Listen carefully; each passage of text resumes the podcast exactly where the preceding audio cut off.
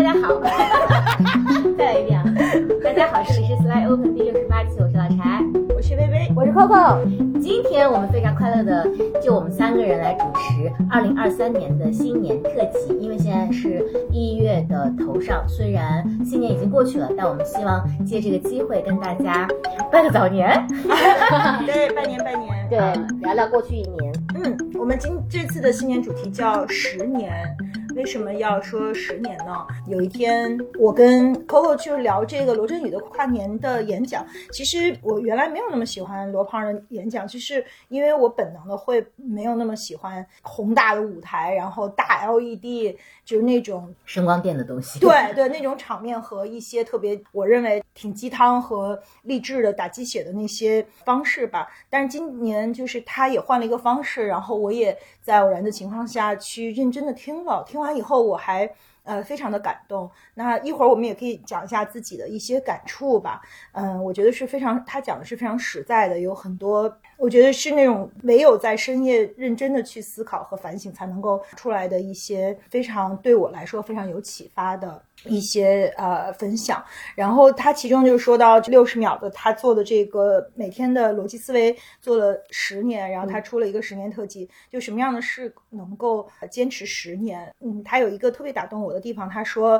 这个六十秒每天对他来说就是一个洞，就这个洞一每天都向他敞开着，他无论是在开会、在吃饭、在看书、嗯见朋友的时候，他每时每刻这个洞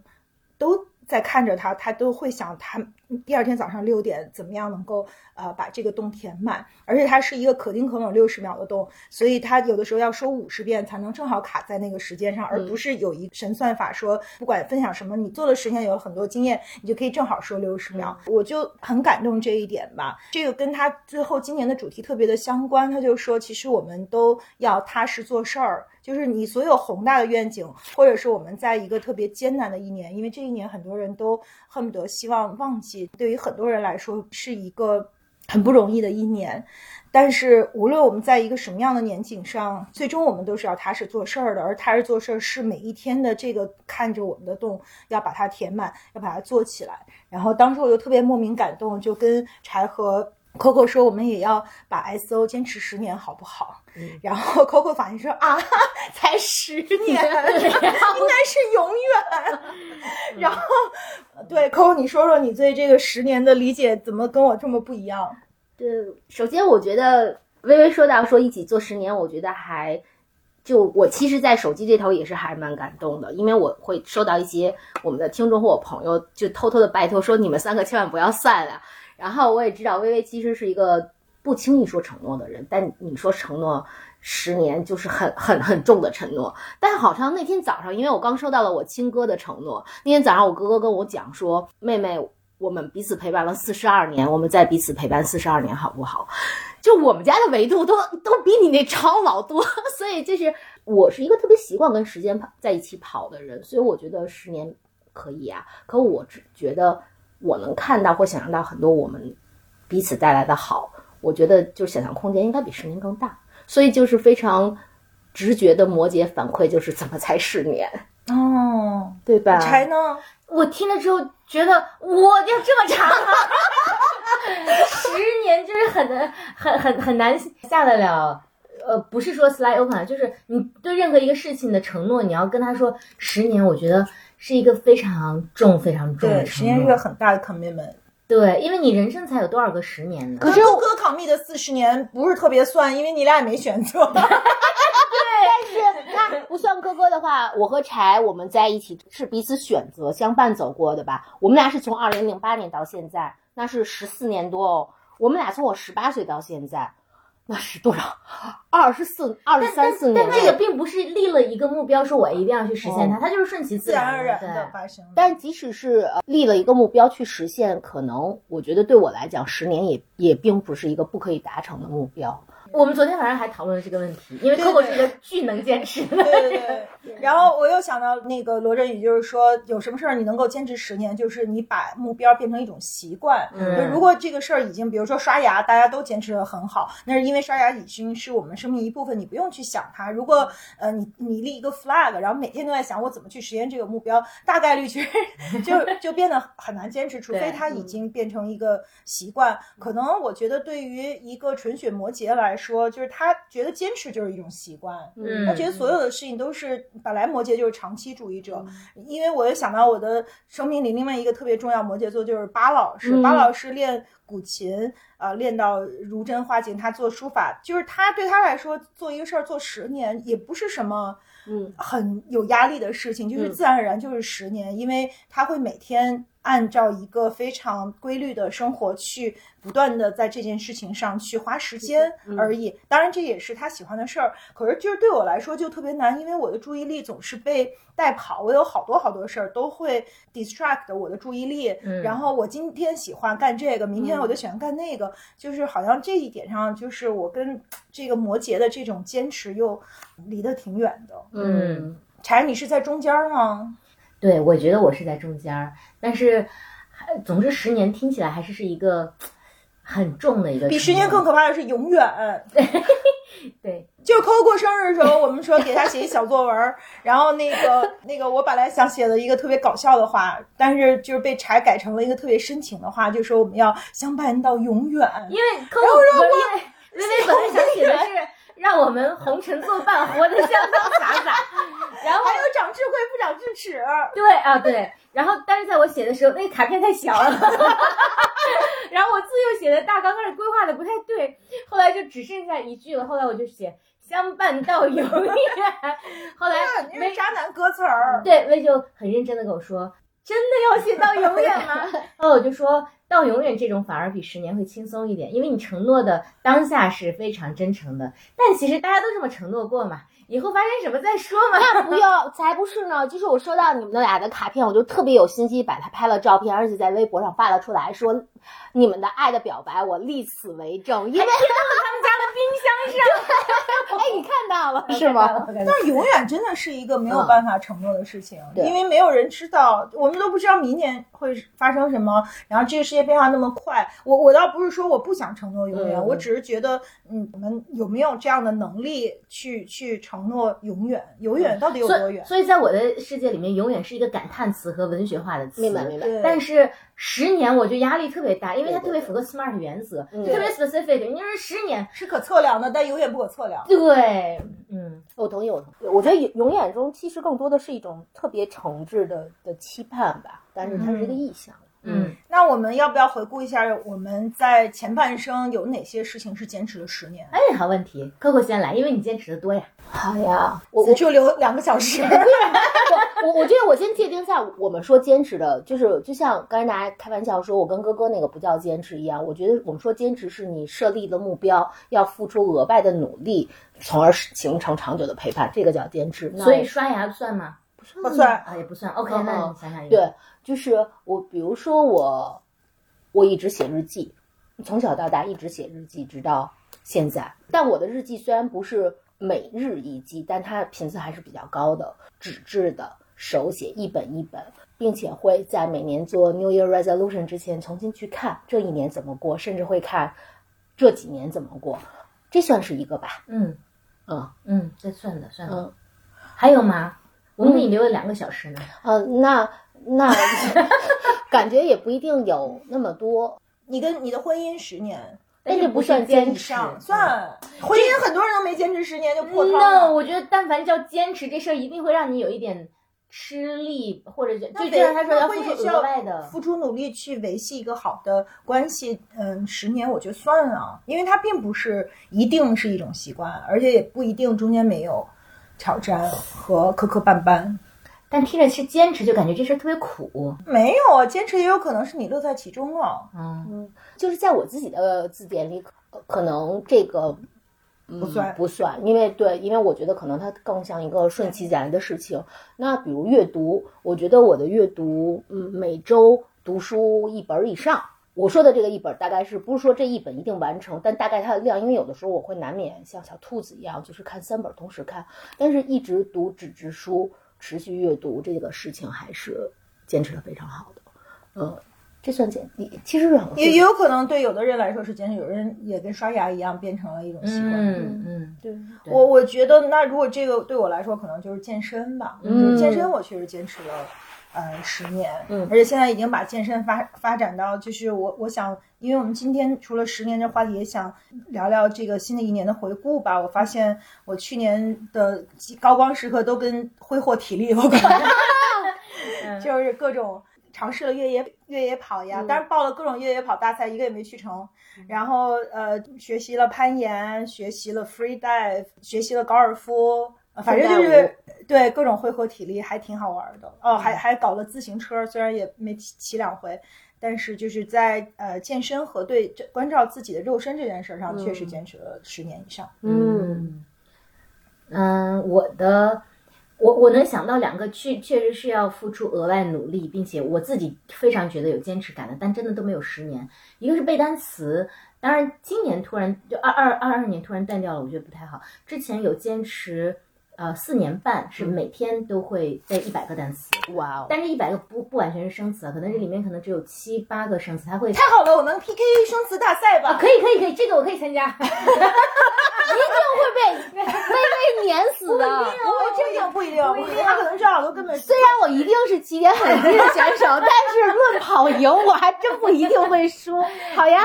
而且我那个起点是什么？就是我妈妈生病，然后那段时间真的特别痛苦，你没有办法去找一个什么事情让你不那么费脑子，但它又费能费掉你的一点点精神。大概是四年多吧，至少每天啊、我觉得这个是有点难的，就是风吹雨打，任何时候，因为那个系统它会累积你的那个时间、嗯啊，然后这四年多，但是之后中间。就近二二年断掉了，嗯所以我打算把它再重新捡捡捡起来。还有一个就是健身，健身是我每年差不多坚持一百次以上，即便在怀孕的时候，这个也是。然后二二年也是，过去十年有没有达到一百次的？大概就是每年至少八十次以上是有的，是有一个坚持。然后另外两个，我觉得可能不能叫坚持，因为我觉得没有付出额外的努力，就形成了我的一个习惯。一个就是写计划，我是超级计划狂人，分拆成这个三个维度，就是年计划、年总结、月计划、月总结，以及单日的。就我每天早上会过自己的 to do list，然后呃晚上去看过完。就这这个对我来说不难，而且是一个必须，所以它也，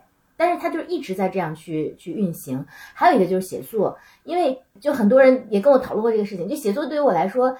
完全不需要坚持，它就是很爽的一件事情。但是就的确我已经做了，其实其实就是从四岁开始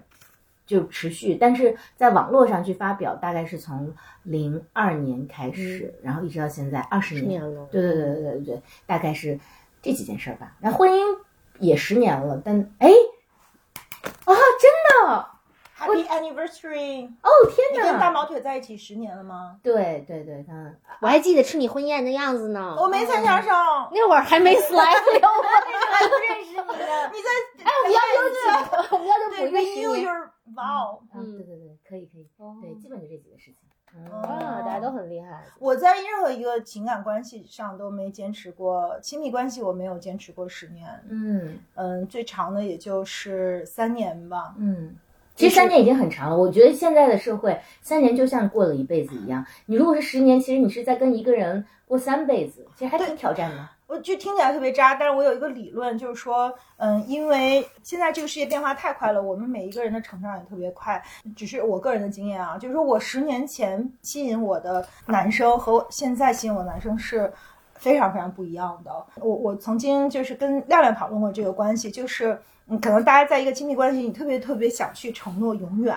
可是对我来说，我反而觉得这个太扯了，就是很渣男的一种态度。就是我觉得两个人在一起，如果有一个 quality time，有一个 quality 的很好的一个关系，能够十年已经啊、非常不容易了，因为我们都在不断的成长和和和变化。嗯，应该所有的关系都不是一个用婚姻或者是呃 institution 的一些安排去绑定的，而是说我们每一次就是承诺十年，然后每每一个十年都有一个 renew 的机会。就如果我们还就大家都是可以自由选择的，如果十年之后我们还想在这个关系里，那我们就再继续；如果不继续的话，都应该给对应该祝福对方，给对方自由。我觉得这才是。关系真正的本质就不是因为某一些安排和习惯我们在一起，而是真正深入思考说，嗯，我这个人在我生命里到底是什么样的位置，什么样的意义？我是不是十年之后还愿意跟他在一起？就包括 S O 也是这样，我觉得如果我们 commit 十年把 S O 一直坚持下去，但十年之后我们也应该给自己这样的一个 renew 的机会，去来看我们是不是还有必要再把 S O 做下去。包括罗振宇就是说他的那个六十秒，就是最后就是他就说十年其实。呃，很重要的就是有一个完结，就是如果很多事情就是它永远是一个大的口，它没有完结，可能你就没有任何回看的机会了。所以在我看来，就是我最长的 commitment，对任何事情、对关系、对于呃认真去做的事儿，嗯，我认为就是十年为限。嗯，对我们可能不太是一款，我觉得在比如刚才。如果去比对你对亲密关系的回顾，那你会看说自己多年的成长，然后你对于亲密关系的盼望，所以亲密关系的对象，其实，在呃相对长的这个维度中会有变化。对我来讲，它可能更鲜明的是融入新的朋友，但是我可能不介意有一个恒定的、持续的，甚至含糊，感觉 SMART 原则没有那么鲜明的标准。举个例子来讲，我每年其实都会很认真的去拜拜，然后在我。相信的神明面前去拜的时候，我也是给承诺，但我给的承诺也是很我我觉得它是宏宏大的，但其实它的要求也很高。那我就要要求自己说好言，做好事，抱赤诚心，张赤子眼，就是这是很含糊的。但其实我觉得它是很难的。可是我不介意用这样的方式，而且我我的我的诉求其实也没我也不要具体的诉求说。你换给我什么？你 commit 的是原则和 values，对，而不是具体的事儿。对对。但是不管做什么事儿，都是要用这样的赤子之心去。对对对。就我嗯，我们俩把变化性搁在了自己架构体系中呃价值体系中不同的位置。其实我也渴求那个部分，但我那个部分的话，它在我的那个 New Year Resolution 里，每年都有一个就是关于长智慧的部分，我就一定会有一个说，我有没有我有没有结交到跟我生命关联中更有。就是新友，因为我有些旧友一直在那里，其实他们一直在，就是常年的朋友。嗯，我不知道，就是包括跟一棵松先生，我也觉得挺好，就是好像也没有那么大的巨变，对吧？就是说，如果比如柴刚才在讲跟毛毛腿先生，比如说十年更像过了三个三年，我刚才就在想，说我跟一棵松先生过了很多三年嘛，其实也没有那种感觉。我我反而觉得我们两个人对彼此的状态比较像一开始的状态，就一直在那儿，这是不同的。哦，关于这个，我也有一个很强烈的感受的回应。之前我也在微博上写过，就是我我是真的觉得十年对于我来说像三个三三个一辈子。就是我其实特别认同薇讲的，因为你个人的生命其实是会。非常高密度和快速的去成长的，因为我们现在每天接收到的信息的密度特别的大，再加上如果你本身的这个呃生命力很旺盛的话，你你就是会变得很强烈。我觉得恰好就是，比如说我和我的伴侣可能都是这个变化很强烈的人，那在这当中呢，我觉得有一个变，有一个不变。变的部分就是此刻的他和三年前的他，在和六年前的他，他根本不是一个人。他所处的精神状态，他看到的世界，所有的东西呃，外围的这些东西其实都变化了，我也变化了。我们俩之间的相对关系也变化了，我觉得这个其实是不断给我新鲜感的，这可能也是我们能呃相伴这么久的一个原因。但另外一个不变的东西，我是觉得，如果我特别喜欢一个人，我是会对这个人有信念的，就是这个人，我对他的信念可能是 Coco 刚刚讲的某种模糊的东西，但是它是比较坚定的，就是我知道它不管怎么长，我都会喜欢他，可是它会长得不一样。那如果这样的话，但是我特别认同薇的一点，就是没有。必要说一开始就锁死，而是说你们俩如果秉承着这个信念在一起快速生长的过程里面，你们还那么的喜欢彼此的话，我觉得那这也是一种很好的，嗯，对，就是我，所以我我的观点就是，你可以喜欢上一个人，也喜欢可以喜欢上很多个人，嗯，你你当然是要随着你生命的变化而去流动的，嗯，但如果这个人刚好是同一个的话，那也很好，嗯嗯，三款。嗯，关于十年这个话题，还有一个我觉得特别有意义的，就是呃，我们能不能一起去回看一下十年前的自己？十年前的我们是什么样的？呃，经过了这个十年，如果我们碰到十年前的自己，我们会跟他说点什么？要 Coco 先分享吗？啊，十年前我的样子是，呃，刚加入一家非常令人尊敬的公司，但是，嗯。我觉得在职场上，我看到了很多自己可以拓展的空间，但是我非常的胆怯，更多的选择了沉默和顺从，呃，甚至是嗯，呃，对自己能力的怀疑，甚甚至选择了说放弃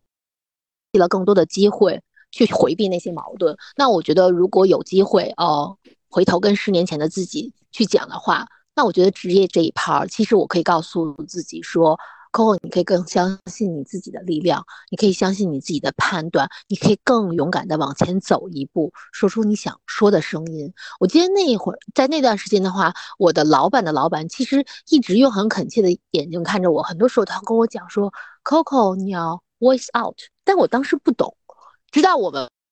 呃，我我我辞职之后，他才讲给我说，他看到了我身上很大的潜力，但他需要我先为自己发声，他才进来支。是我，可那会儿我不懂这些道理，我更多的想做一个乖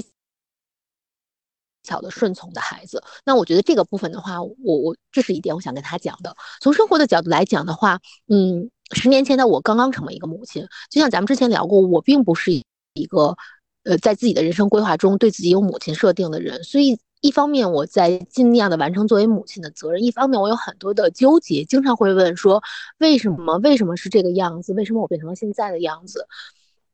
但是回过十年之后我再看，我会觉得说我是一个很被善待的，嗯，那是一个很被善待的契机。在我三十二岁的时候成为母亲，而因为女儿的存在，我对于生命的很多理解其实多了很多的层次，所以。如果就这一点的话，我可能会对自己说，这是一个被祝福的、很幸运的，呃，生命的契机。呃，少一多少些时间去问自己为什么，呃，或者是，嗯，遗憾、怀疑，更多的去享受这个新的，虽然没有在你的计划中的旅行。嗯，真好。嗯，呃，柴，你要先说吗？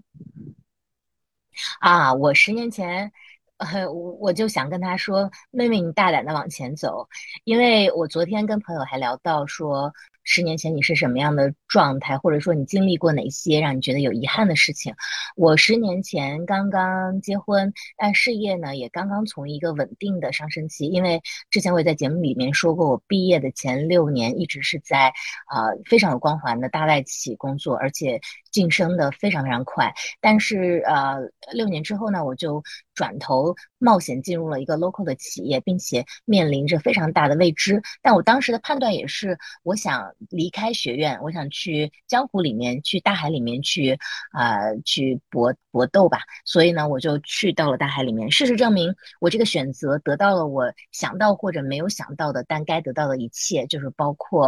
呃，非常大的上升的机会、自由度，以及巨大的风险、压力，还有从来没有啊考虑过的困难。嗯，但是昨天我们谈到说，其实是不是有一些机会你会觉得有些可惜，因为。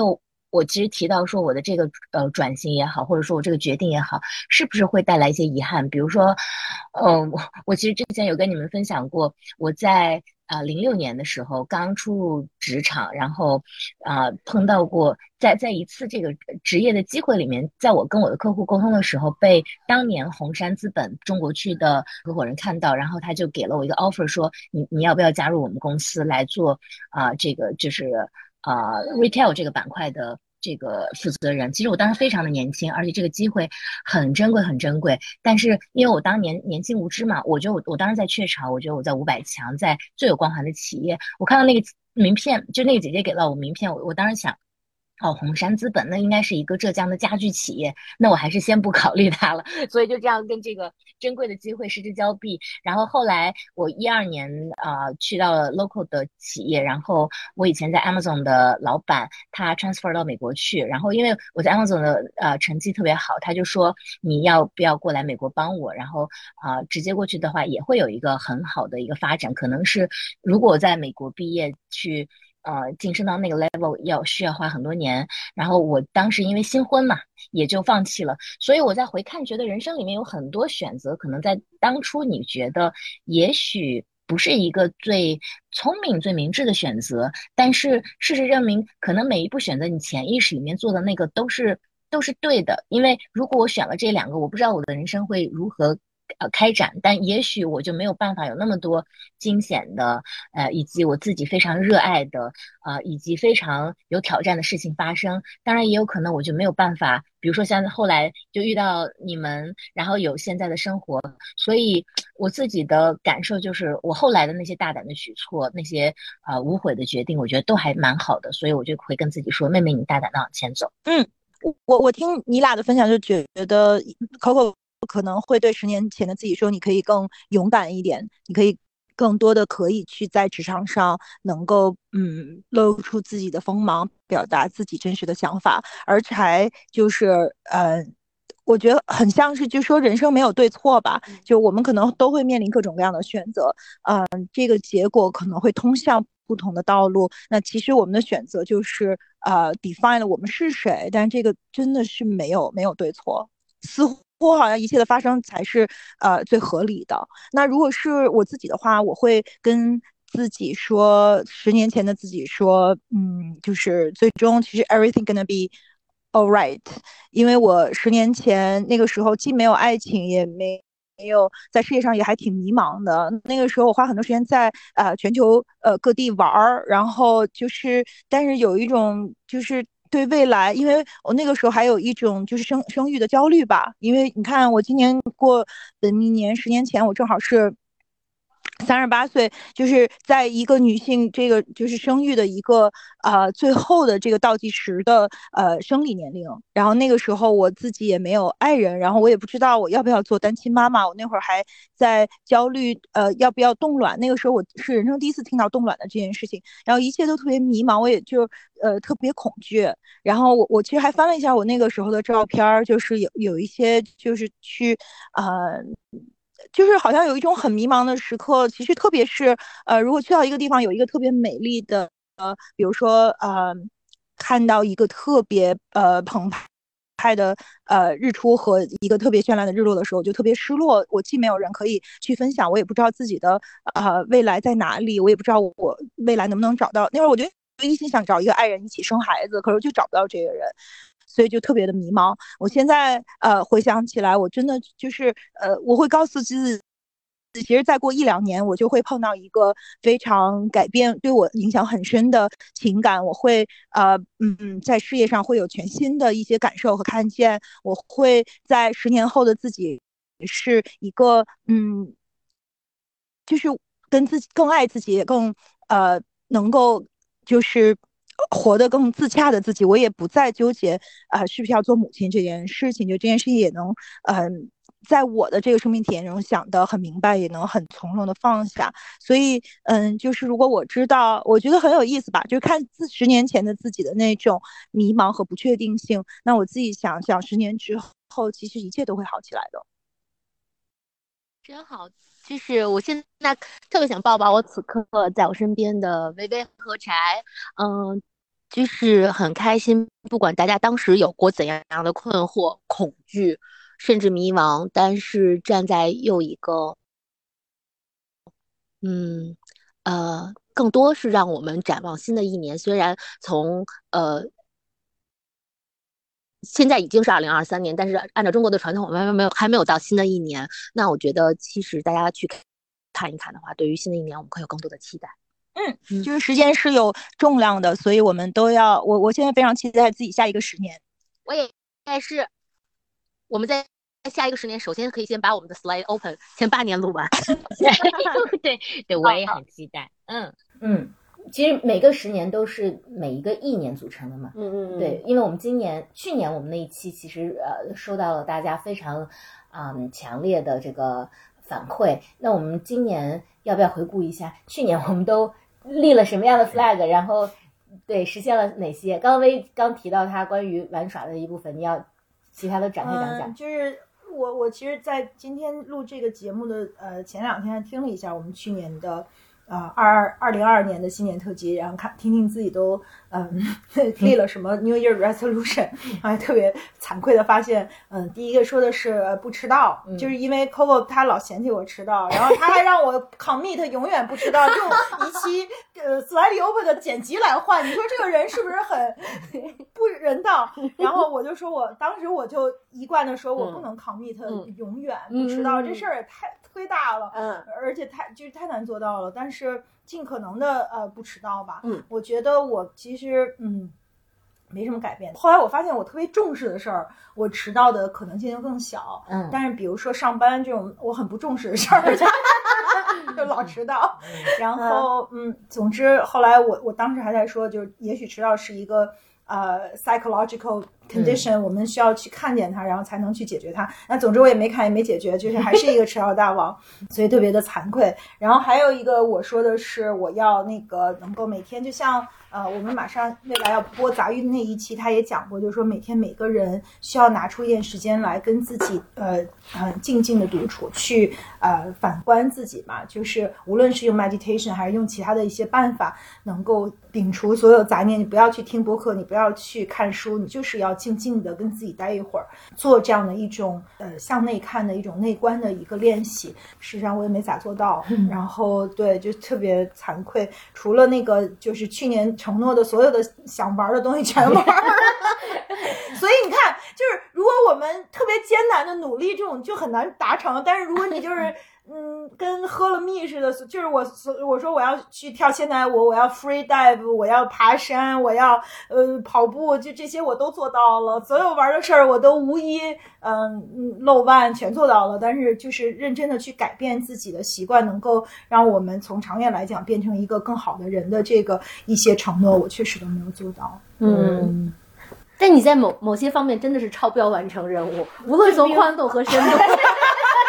主要是玩的那个班，Coco 是好学生，对对，也没有。其实我我去年特别重要的一个愿望是关于身体管理的嘛，然后我跟大家也聊过，说我呃，他总是把它写在我每年的 New Year Resolution 上，但是总是完成的，我觉得是斑斑落落的，就是健身的频次到了，但是其实真正的那个目标没有到。然后去年就是因为你的目标定的太激激不现实，嗯，嗯，去年还是我们都生病了，对，去年是这样，我我就请李克森先生给我买了一个 Apple Watch。然后我一月份起开始记录我的健身，一月份是健身了，因为 Apple Watch 是一月底拿到的，所以一一月份只记录了五次。十二月因为疫情完全没有健身，但是从二月到十月，我一共健身了三百三十次，特别夸张。最最短，几乎每天都是。对，最最短的是因为我我说的健身不是走路，是真的是要健身才能算的。然后呃。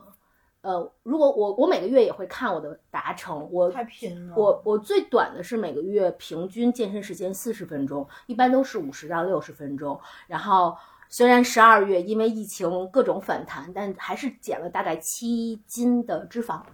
关键是脂肪啊，同学们，肪这个太夸张了。嗯，所以我自己对我去年的最重要的 New Year Resolution 的完成，觉得是很满意的。这个是我，嗯、因为我觉得它。呃，像你们讲，就是坚持或者立 flag 达成，对我来说并不是一个特别难的事，但我更想达成的是，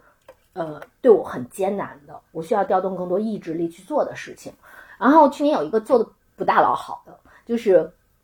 每年其实我的确就是一直会有一个，就我我自己不是有一个框架吗？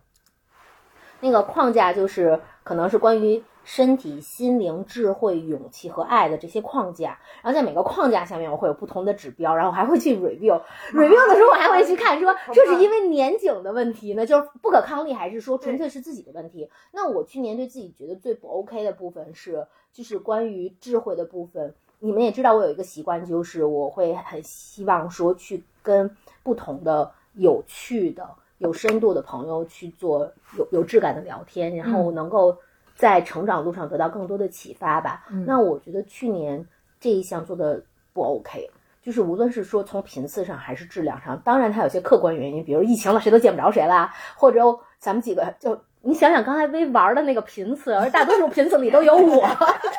咋见新友呢？不过，嗯，我我我还是后来提醒自己，因为这个是一个我每年都在的目标，我还是觉得说，呃，有旧友是特别好的，但是。呃，如果有机会的话，更积极的去找呃认识一些生动的、深刻的人，我觉得那个对我成长是特别有吸引力和有有有帮助的。所以去年完成不好，希望今年完成的好一点。我我想说，就跟他俩在，就我们仨实在太卷了，就跟俩他俩在一起。特别有压力，因为他们其实每天我们见面的聊天，总有一个康，就是一部分他们都在说自己不够努力，但是他们俩真的是两个超级努力的女同学。他们在去年都开了自己的专栏，都在坚持创作，然后那个每个人都有很多的这个学习和成长。啊，on top of it，每个人还都有自己的工作，啊，工作压力也非常的大。然后柴还创立了自己的新的品牌，他还得养一个啊才一一岁的娃，所以我我也不知道。道为什么我就把自己搞在了这个群体里面？但是真的就是太卷了，就是饶是这么努力，大家还老嫌弃自己不够努力，没有达成目标。但我是真的没有达成目标。让我来复述一下，因为我打开我们之前的 notes，我 我的二零二二年框架事业叫做重回沙场。我觉得这个呃。我给自己打七十五分儿，因为我二零二一年一直在家生孩子嘛，然后十月底才生的孩子。那二零二二年的时候，我其实，在年初就接到了一个邀请，去给一个还挺棒的创业公司做了四个月的 CMO。我之前说的就是答应他们做四个月的 CMO，从三月份做到八月一号之前，而且不但非常高密度的输出了一系列我觉得还挺好的成绩之外，老板在我离职的时候还邀请我，给了我一个 CEO 的 offer。所以我觉得这个还是一个。就对我的一个比较大的认可，但是就我真正做的事情，在八月六号，就在我生日那天，我的团队就是其实当时就一个人，然后去敲了钟，股东大会，对对对，他去敲了钟，然后就放了鞭炮，然后就是正式开启了新的业务。那新的业务，说实话。不是威刚说的那个情况，说实话，是因为我觉得我做的确实不够好。但是无论如何，他还是呃差不多七十五分的达成了我的目标，就是我们呃整个 kick off 了这个项目，然后也比较清晰，为二零二三年打下了一个呃基础。那就是重回沙场的这一趴，我给自己打七十五分，这第一件事儿。第二件事情就是创作，叫做更有质量和更有责任心的创作，呃。打 六十五分吧，就是因为我原本承诺的所有的创作，比如说公众号上的严肃创作，其实并没有怎么完成。然后微博上的创作，就像我们刚刚说的，我觉得那根本就不是呃需要坚持的事情，因为对我来说就是马桶文学，以及我今年马桶文学也不好好写。可能熟悉我的朋友发现了，我今年常做的一件事情就是微博有个功能叫做那年今日，我就经常把前一年这天发的 转发回来，并且还在极客上复制一遍。就是一直在摸鱼，recycle reuse，对对对，就是一直在 recycle。但是呢，为什么打六十五分？就是我还是鼓起勇气在年底开设了小报童，现在已经运行了啊七十。天，然后也有五百多位的朋友支持我，我觉得也还挺感动的。至少这件事情就像微提到的，呃，罗胖的那个坑一样啊，洞。对我现在也有一个洞，就我我在做一些事情的时候，总想着，嗯，那我礼拜六的晚上要给大家写什么？我觉得它其实对自己是一个特别好的帮助，因为你就会更加带有觉知心的去。跟人们去学习聊天，然后去看一些，当你你阅读也好看电影也好，都会去看到。所以第二个事情呢，打六十五分。第三个事情叫肉体是灵魂的神殿。虽然我反复提及，大家看到 Coco 的成绩了，我的成绩实在是。太可怕了！我其实从结果来看好像还不错。我到年底，我刚翻了一下我的秤的啊记录，我一共减掉了七斤，其中脂肪减掉了四点三斤。但是同学们，就是作为一个生完宝宝一年的。妈妈，我这个她就是你不做任何努力也能 达到的一个，甚至可能都因为因为我的问题是我的饮食控制特别不好，我大概呃我整个运动是一百一十次吧，其实运动的密度还凑合，但是就是饮食控制的非常非常不好，所以呢这个呢我只能给自己打，因为我年初的目标比这个是要激激进很多的，所以这个只能打三十分嘛，对，然后啊第四个叫初为人母的学习，我给自己打。嗯八十分，虽然手忙脚乱的，但是是因为我觉得每个人的天分不一样，我在这方面天分确实差一些。但作为天分这么差和这方面的耐心也不那么足够的我，我觉得我自己做的还不错。尽管我们在妈妈群里面，我可能是永远是那个倒数第一名的妈妈，就是在大家对宝宝的知识上啊，对宝宝的照顾上，但是我觉得我做的已经挺棒的了。所以这四项就是有一项没及格，嗯，这是我的回顾，嗯，我们先回顾了二零二二年，嗯。嗯，我我刚才看了一下柴的截屏里边还我还有一个 resolution 叫成为 Web Three 的原住民。啊对。我不但成为了原住民，还成为了最初的一批韭菜，还成功拉了一棵松接着 然后一棵松也开心，一棵松也成了一个韭菜。对。是我们那个都跑了一个叫呃 Stepen 的呃跑步的嗯 Web Three 的游戏，然后呃花很多钱买那个鞋，后来就是大家也都知道发生了什么，就是啊、整个的 crypto 的世界都呃 clash 了，然后也发生了很多丑闻，然后这个游戏也也经历了很多的问题，反正就是现在也也不是当初的那个游戏了吧？我觉得就是这一年真的就是在 Web Three 的世界里的这个跌宕起伏 啊，那也很好，也是经历啊。我觉得我们确实二二年吃了很多东西，也包括吃了很多亏，就这也是好事。嗯就你因为你不经历这个？对，其实这都是历史性事件，我我觉得参与其中本来就还挺有意义的。而且想到，我觉得无论是咱们去松美术馆看展，小伙伴哼起汗流浃背的跑来跑去，还有就是咱们去，这我我其实反而记住的更多的是你们都特别可爱的在在在奔跑或者在疾走，就是管他是不是韭菜呢，我觉得那个记忆就还特别开心。对，是的，啊，刚刚扣看说到看展，其实，在艺术学习方面，我们也有很多的分享和进展，对不对？我们去了很多的美术馆，嗯。啊，然后跟大家一起，然然后也会经常分享一些关于艺术的看法或者自己的一些对新的。我们去年看展有一些好多共同开心的时刻，还有共同学习，比如说来金宇轩嗯。跟于晨老师学习的那对。天，还有呃嗯雨林带我们去呃看展，去故宫，嗯然后去看了很多不同的展，然后有专业的雨玲来给我们去讲，让我们去增加对对对这些，呃包括那个古代书房那个我印象特别特别深，对那古代文人书房和雅集，当年文人们怎么一起去搞 party，在 party 上搞创作，就是很有意思吧。就是去年可以说到这个，也许我们也可以说说去年我们觉得呃记忆中开心的时刻吧，闪光的时刻。因为不是说生命是闪耀的瞬间嘛，就是最终我们能记住的就是那几个闪亮的瞬间。Coco，你觉记得的最闪耀的瞬间？我我觉得不是最闪耀吧，就是其实就我想到的那个画面，其实有好多画面。因为刚才你们讲到那个看展什么的，我还想到大年初四还是初五，我们一起去雷动天下跳舞，小伙伴们在那个满次是阳光的体会呃现代舞，对对，对那个是真的特别开心，就每个人都笑得好开心。然后我们拍嗯合影的时候，微像倒栽葱一样，就是你非得要拿大顶去嗯拍。然后那个房间，因为那整个训练场全归我们，我觉得它特别像一个倒置的鱼鱼缸，里面浸满了阳光。那个是我觉得很就是嗯很很很美好的一个时刻。但是如果说到印象最深的一个时刻，那天应该是柴的生日，我们三个。和一棵松先生和贝尔在我家过生日，然后大家很舒服。微微说好热好热好热，然后微微就换了一条我的睡裙，我们三个人都是穿着黑色的裙子，嗯然后一棵松先生帮我们拍了一张照片，我特别喜欢，因为几乎那一天我们三个都是素颜，然后都穿着很舒服的衣服，然后在我家，然后画那个画叫做最好的礼物，我们三个挤成一团。拍的那张，那是我年度其实很高光的一个时刻。Picture of the Year，嗯，柴的 Picture of the Year 呢？呃，因为我年底的时候都会有把一年里面最好的八十一张照片。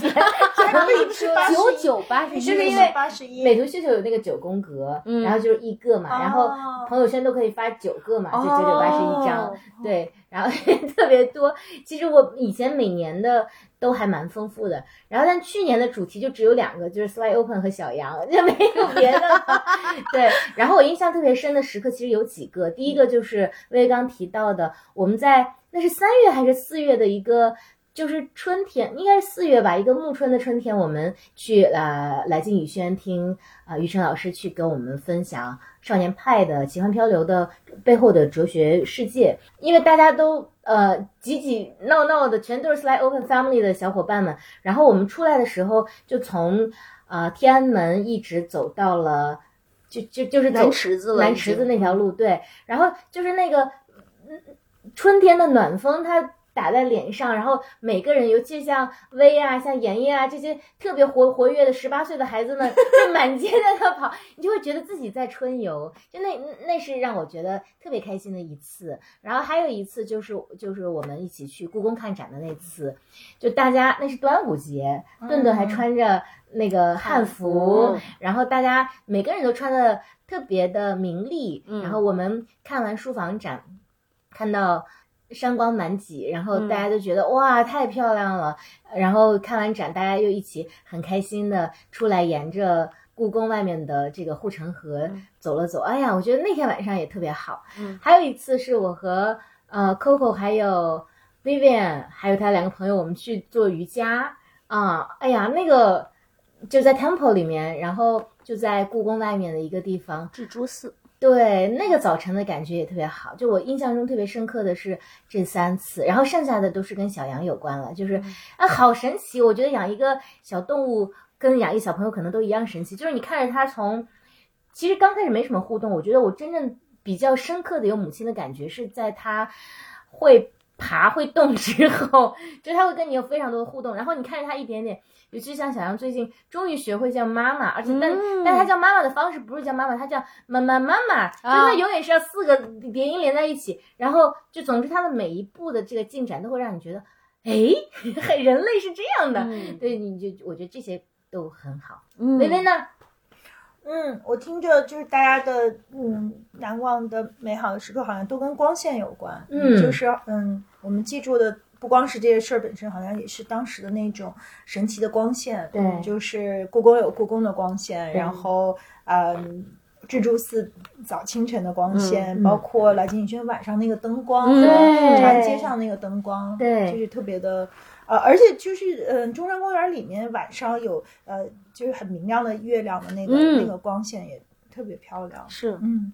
我也这些都是特别难忘的时候，然后也是印印在我脑海里的，就是那那张照片吧。然后呃加可能我这个还有就是我我生日的时候，我们在那个爬爬箭扣野长城。哦一大堆人在大雨中巨冷，然后呃爬长城的时候，就是那会儿就把雨林都吓疯了，因为那是他第一次嗯玩越野跑，然后就直接拉上了嗯风雨交加的箭扣。就是那一次也还挺难忘的。他其实那那天就是全是大雾，没有什么能见度，然后都是在雨中，就是它是另外一种光线，可是也也就是那种极致的感觉吧。就大雨浑身都湿透了，然后在长城上奔跑的那个感觉也特别的痛快。嗯这么说来，我们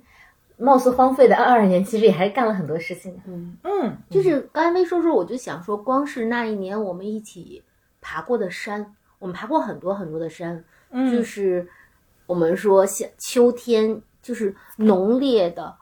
可以把人淹没那种厚度的植物，我们穿行在中间，说整个香山变成了大花坛。三峰和对三峰周边的路线，对还有野长城。对，嗯，还有我们住的那个，你记得就是有一个在秋日门头沟，我们去那个野门头沟过端午端午节吧，还是什么节？对对，就是爬了很多的山，就是嗯其实特别，而且山每一次去都不一样，就是它嗯你每同你去同样一个路线，同样一个山那每一次，它周围的植物、它的那个光线、山上的感觉、路上碰到的人都都不一样，嗯所以每一次都特别的美好。那大家都变成了体力小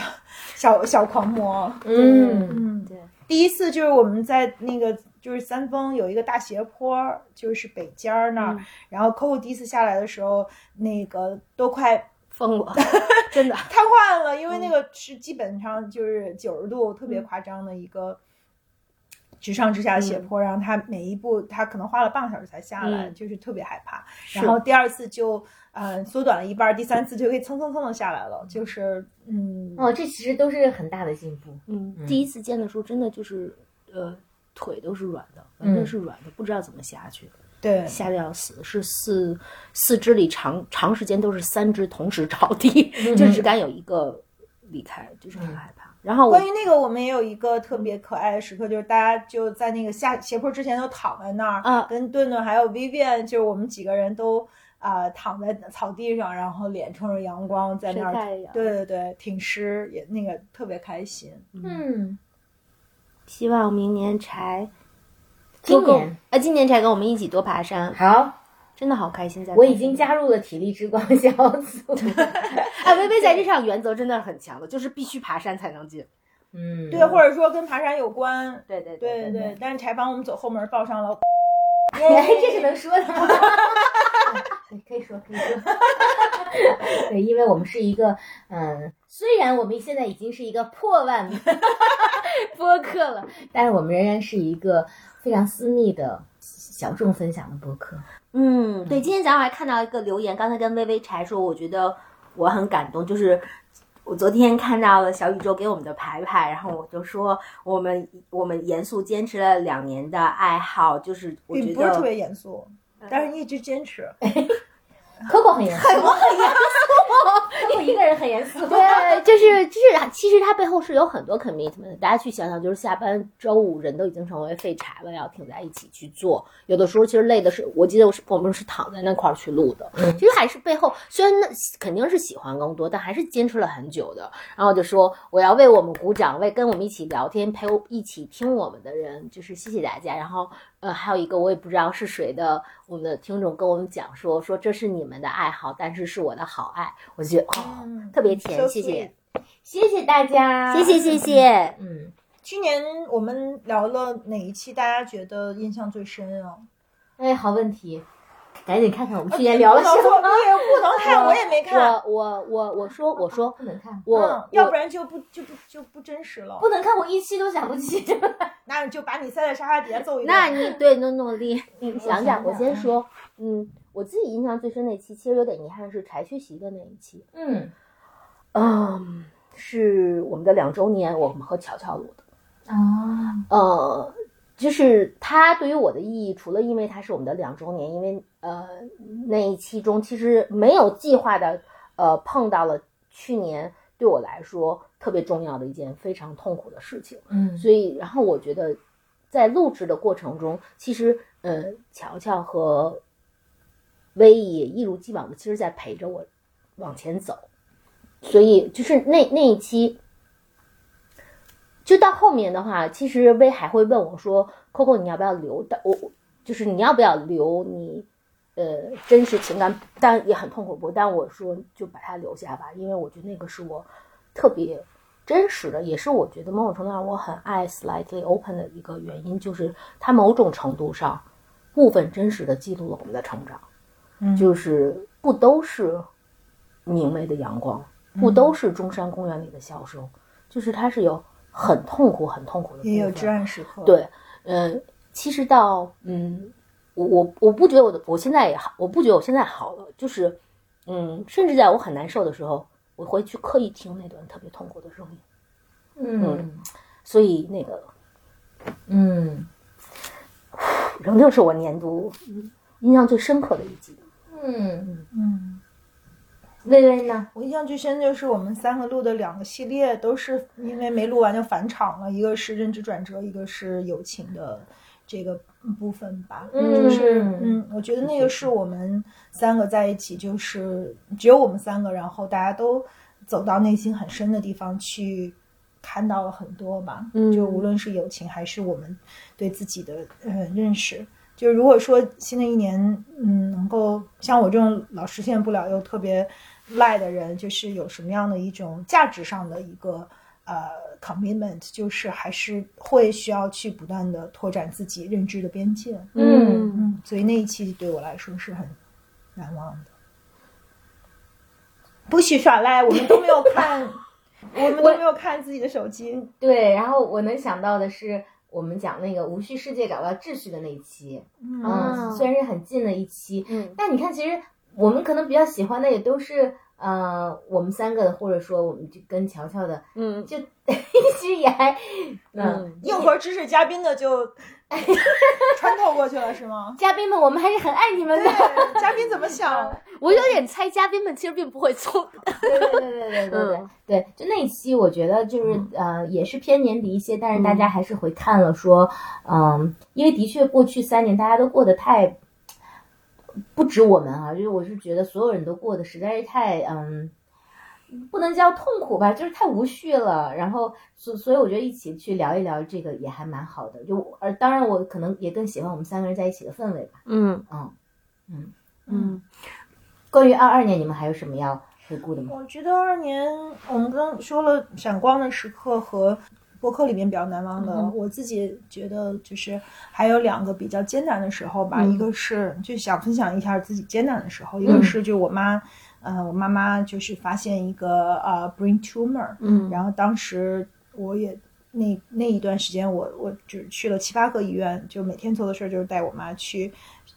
看各种医生，每一个医生给的这个建议和嗯方案都不一样，嗯然后我会需要为我妈做一个特别艰难的决定，就当时要不要开颅啊、事先回想起来，我我现在回想起来就觉得当时那个呃决定，不管未来怎么样，就是他其实这个瘤子对他来说是一定时炸弹，他随时都有可能发展，发展了以后可能因为脑瘤嘛，就会对一个人造成不可逆的一些重大的改变，比如他的性情可能会改变，他可能会呃头晕呕吐，他有可能会。嗯，就是肢体麻痹或者半身不遂什么的，但是这些都不知道未来会不会呃发生。可是至少在当时我们没有做这个手术，事实证明还是非常对的。否则的话，就是以他开颅病人的这样的一个状态，肯定是很难去啊、survive 呃新冠的。就是后来因为后来就是在一个月之后，所有人就都生病了嘛，嗯所以这个对我来说，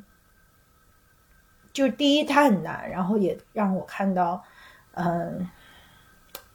就是我们需要去面对亲人的这样的一些，因为最近嗯新冠也有好多好朋友可能失去了亲人，嗯，无论是近的还是稍微远一点的亲人，然后我们的亲人，他们很多人都还在有健康的困扰或者各种各样的困扰吧。我觉得这个还是就我们在自己的范围、能力的范围之内，去尽可能的能够照顾他们。然后，只唯有我们自己变得更强大、更理性、更能去替他们做这个决定，才能把他们照顾好。嗯，我觉得这一点也是挺想跟大家分享的。嗯微微在整个去处理妈妈的那个情况的时候，其实我还是看到了你特别大的智慧。沉静的，真的就是面对那么大的事情，然后我们凑在一起，你告诉我们说你做了哪些研究，然后你分别收集了哪些信息，然后你怎么去 verify 这些信息，然后你目前的计划是一二三四五，你想要做的，呃，接下来的动作都有哪些？就其实。因为在常态生活中，你真的更像一只小兔子，就是蹦蹦哒哒，好玩的东西你就奔去了，然后很轻松，像小孩一样，呃，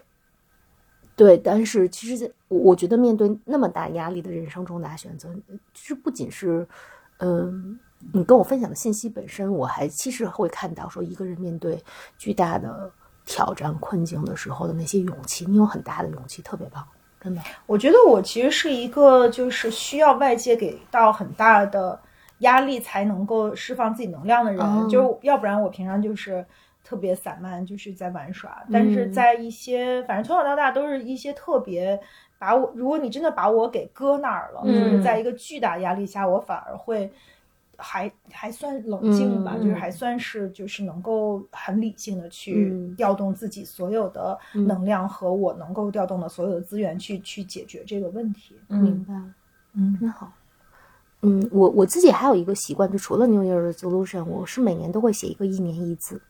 就是因为我觉得写 New Year Resolution 是下一步，你先回头看去年，看过去年以后你怎么看去年，就是如果就是简单到一个字，那个字是什么，然后我才会再启动说写下一年的 New Year Resolution，然后写二零二二年那个一年一字的时候，我就。把全年的日历日记看了一遍，然后我就发现说呀，二零二二年是我所有的年份中最低落、最负面的一年，也是我经历了我，因为我可能其实大家选择把什么写进日记，也是你呃非意识的其实的一些选择，已经在整理了，对吗？但是我会发现说那一年，我我我我我觉得我经历了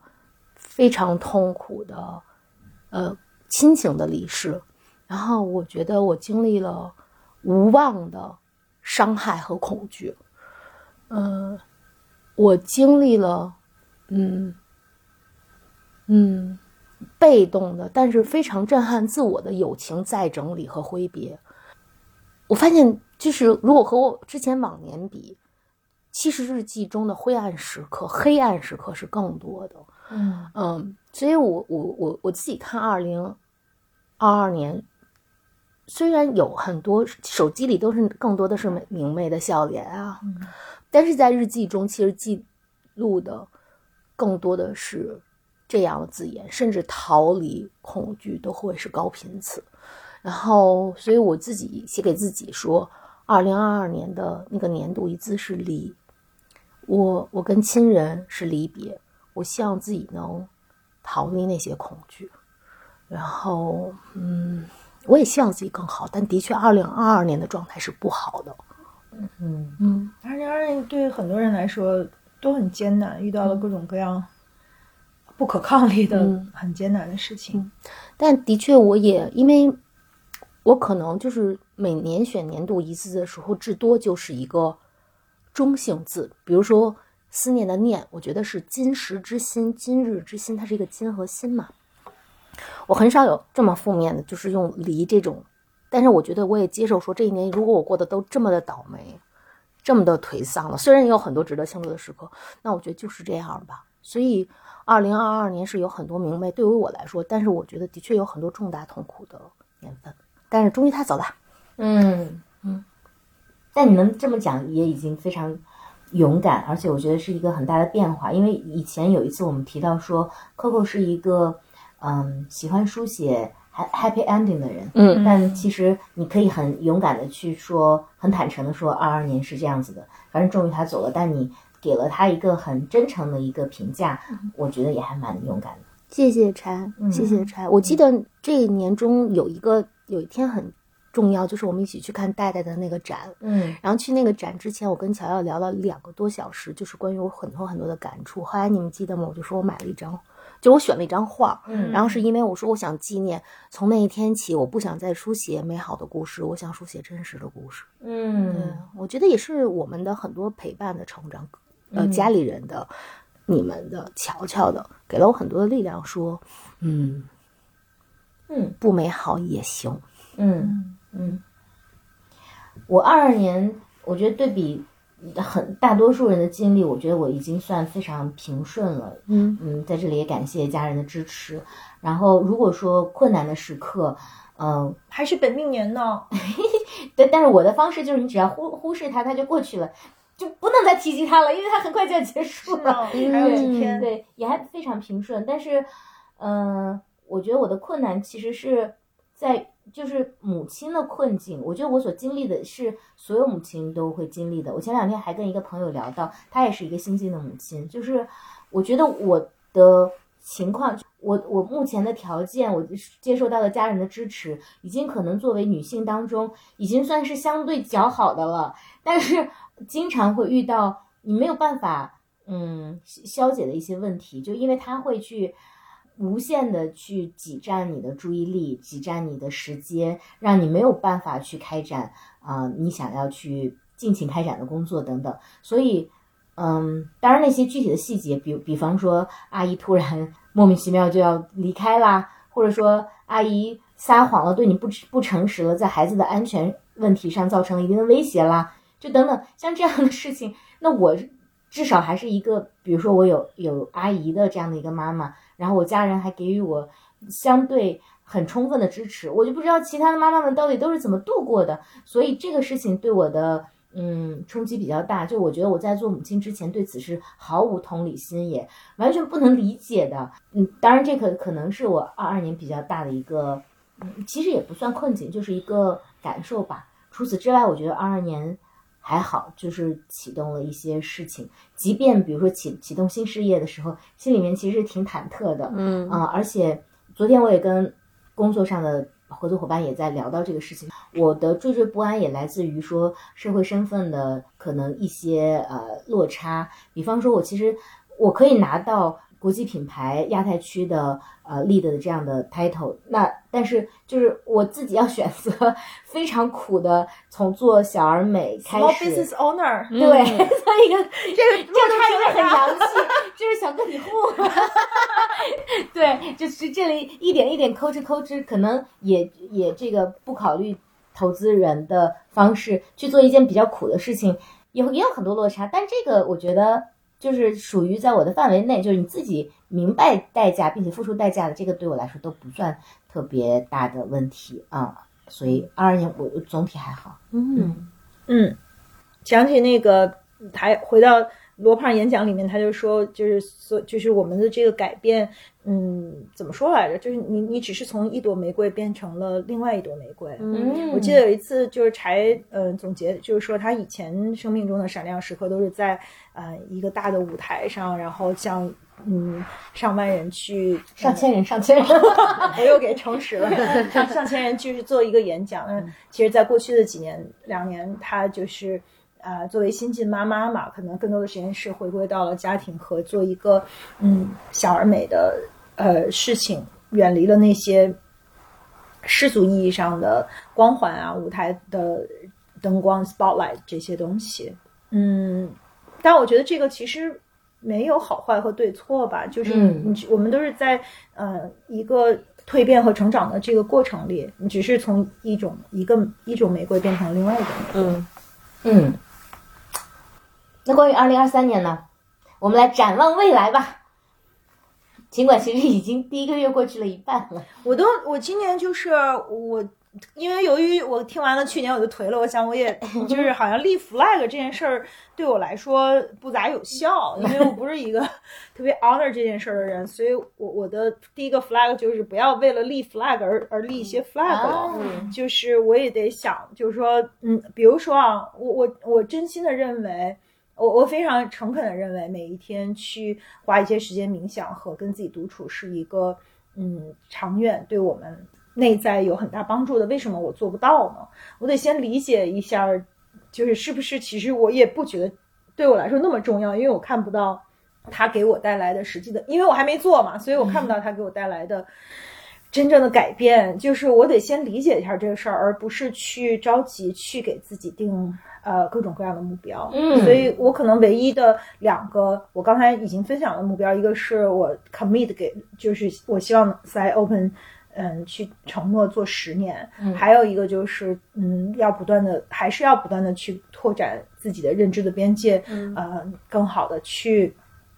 了解自己和了解这个世界吧，就是这个大的方向。嗯，可能刚才 Coco 也说了，这个我一直都秉承的，我觉得就是尽可能的离真实更近。嗯当然，就是还是说，嗯，面对真实是需要能量的，不是在所有的事情上。哦，对，这个有一天我也跟一个好朋友就是有一些呃探讨吧，就是说我们什么时候，我们怎么理解真实？因为有的时候我们对于，嗯、有的时候真相对另外一个人来说可能是。很残酷，那我们是不是在一个关系里要要面对真实？最后我自己的总结就是说，尽管我自己人生的价值是尽可能的离呃真实更近，但是这个是相对我自己而言的。但是在一个关系里面，其实这不是第一高举的原则和价值，而是啊、kindness，就是你是不是对另外一个人足够 kind。嗯嗯，有的时候我们为了嗯对另外一个人，呃充满善意，那我们可能。也许我们不会欺骗，但我们也不用把所有的真实都呈现出来。如果这个呈现只是为了让我们自己好受，可是会给另外一个人带来伤害的话，那这个就是真实的原则在这个里面是不适用的。可能就是把真实分成在关系里之于别人的真实和和自己的关系里之于自己的真实吧，嗯就没了。我感受还蛮深的。我觉得两年前我们第一次录播客的时候，其实你提到的真实和现在提到的真实就已经啊、还是有一定的进化吧。嗯 Coco 呢？你的二三年的计划？嗯，我二三年计划还是非常宏大和和具体的，但我就说说，我觉得其中最艰难的那个部那那个部分，我可能就不太会在节目中说了。嗯但我每年都会有一个是很具体、很艰难的，就是你真的要很调动意志力去完成的。我可能会需要你们的支持，但我觉得更多是自己对自己的交付。那说一个第二难的吧，第二难的是说，我希望自己可以把专栏写作认真的坚持下去，因为它的确是我我觉得第一，我启动它的第一动因就是在于我希望自己能够有专注而有沉淀的成长。那么，我觉得这是一个我在去年用了大半年的时间去评估，说这是有效的方向。那我希望自己可以坚持下去。然后，呃，我很羡慕柴一直都很顺畅，就是虽然我拿那么长时间去去去去，嗯，去探索，但是其实真的做起来是很是很辛苦的，因为你是要很坦诚的对去对对对自己发问，然后很诚挚的去形成你的沉淀。那这个是我还是挺想坚持的。然后，by the way，说一下这个卷的事儿，我们三个就是微微也微微就是在不同的方向卷。我觉得咱仨就是此起彼伏、永无停歇的卷，就是大家都都会有一些不同的要强。我觉得那个要强不是在比，但的确是，比如我开那个小专栏的时候，我我就承诺说我每三周更新一下就好了。但是因为柴莫名其妙，柴是每一周都一更，我总会觉得因为因为我一开始跟的呃发的时候就是每周更新啊，就是周更。对我嗯其实答应别人的是三周一更，但是我嗯后来想说，可不可以让自己的密度再大一点？这个的确是我，就是就是我，我就是那你不用跟他比啊，因为他不是在，他不是他跟你的风格不一样，对对不是，他是自然流淌的那种。可是你的那个专栏，你需要做好多 research，你需要嗯去沉淀和思考，这个过程肯定更长。嗯就是他他的你们俩的这个内容方向不一样。对，确实是。嗯就我我我我其实认识到这一点，但仍旧觉得说，如果可以借此让自己再努再再好一点，会更好。但太卷了，我可太卷 我不要。专栏对，希望能专栏，嗯，很认真的去写这个专栏，然后呃，很希望说可以形成一本有价值的书籍，但是。呃，这个其实会是更复杂的一件事情，这个是对我今年的一个挑战。书籍我们要列在今年一定要完成，因为可能我那个战线要非常的长，但是好好的把专栏写下去是一个部分。还有就是去年不好的那个关于我，我觉得在呃有知识的和有对人生更多理解、深刻理解的呃朋友的沟通的这个层面，我相信自己可以做得更好一点。嗯，我们俩我我的计划非常的呃不浪漫，就是已经在那个 Excel 列了更新了很多版，一共是五个方向。哇塞！对，第一个方向叫做家庭，那主要还是以这个养育呃下一代为这个主要目标，因为我觉得这个还是一个责任吧。既然你呃不光是责任，也是充满了乐趣的一件事情。然后我甚至详细到他要长到多少斤、多高，然后给自己定了非常明确的这个数据指标，然后包括家人的和睦啊、阿姨的管理啊等等，就这个是。呃，俗物上的一个部分，然后第二个部分就是事业，事业在二二年做了一个很好的呃启动，那在二三年的话也有一个非常具体的目标，呃，然后以及就是我整个事业的嗯价值价值体系，其实我们形成了，所以我们未来可能输出的东西，包括啊，在这儿做一个小广告，大家可以去关注一下，呃，我工作上的这个播客叫做 Holy Duck，就是 Holy Shit 那个 Holy Duck 就是小鸭子那个 Duck，就 Holy Duck 户外电台也在小宇宙平台有，也有公众号就叫 Holy Duck，那它是关于一个呃户外呃运动的一个播客，但是我我们其实哦对，就整个我二三年会有一个主题叫做。摒除完美主义迷信，就是因为我之前可能做所有的事情的时候，都希望说，哎，我要做到非常好，我才可以去做这件事情。后来我发现并没有那个非常好存在，所以就不如说你先从小做起，先从一点点很务实的做起。那 Holy Duck 户外电台就这么一个呃电台，以及我们也想强调的价值观，就是我觉得呃。呃，就这里面还有一个点，就是以前我特别介意自己有价值观输出，后来我发现，你不管什么情况下，不管多么介意有价值观输出的人，最终还是会输出价值观的。那既然如此的话，你还不如非常磊落的把你认为是良好的价值观放在你做的事情的啊、后面，所以就是 Holy Duck 会强调的是多元化的价值观。我们并不认为说一定是世俗的成功才叫成功，嗯我们支持一切，比如说呃，你想去跟大自然亲近，你想选择你呃认为的生活方式，都可以很酷，都可以很 chill 的这种呃状态。所以就是哦，对对事业的部分，我们会有这几个，就是我我有三个板块，可能都会在二零二三年去实现。我第三个部分叫做。呃，个人创作，其实客户刚刚也提到，就是就是我可能会持续在我的呃日常，比如说微博公众号还有专栏上面会去进行一些创作。还有一个也还是摒除摒除完美主义。其实我我大概从二零一零年开始，每年都会有出版社来找我说要不要出书的问题。我甚至跟其中一一个出版社签署了这个合同。并且最后我耗到这个出版社一直到倒闭，然后对这个书也还是没有出来，所以呢，嗯、是因为我之前一直有个呃执念，就是我觉得我要做严肃文学创作。嗯这个 Coco 和薇也还批评过我说，严肃文学到底要有多严肃？对，嗯就是就是我认为人民文学才是严肃文学，十月才是严肃文学。但是后来我在想，嗯，就现在我也我我也破除了这个迷信，因为我觉得如果我不做第一本可能没有那么完美的书的话，后面的书可能做不了。所以其实我是有认真把书放在二三年的计划里面，所以就是呃创作的这个部分我还是会去啊、呃努力。然后第四件事情叫。哎，我还有第四件事情，身体啊身体健康，对对对，就是尤其是身材管理，因为我二三二二年整个就是身材管理方面是一团糟，嗯。二三年希望在身身体这块做一些努力，嗯。然后最后一件事情就是学习，就这个是我每年的计划里面都有的嗯。呃五个 pillar，所以嗯，这是二三年我的计划，嗯，嗯好棒嗯相对来说，我现在太潦草了。你一贯的潦草，你做自己就好做自己，嗯我我已经就是最近因为那个新年嗯、聚会，就是年末就总有会朋友聚会，我已经收到好几个朋友的反馈，都说呃总的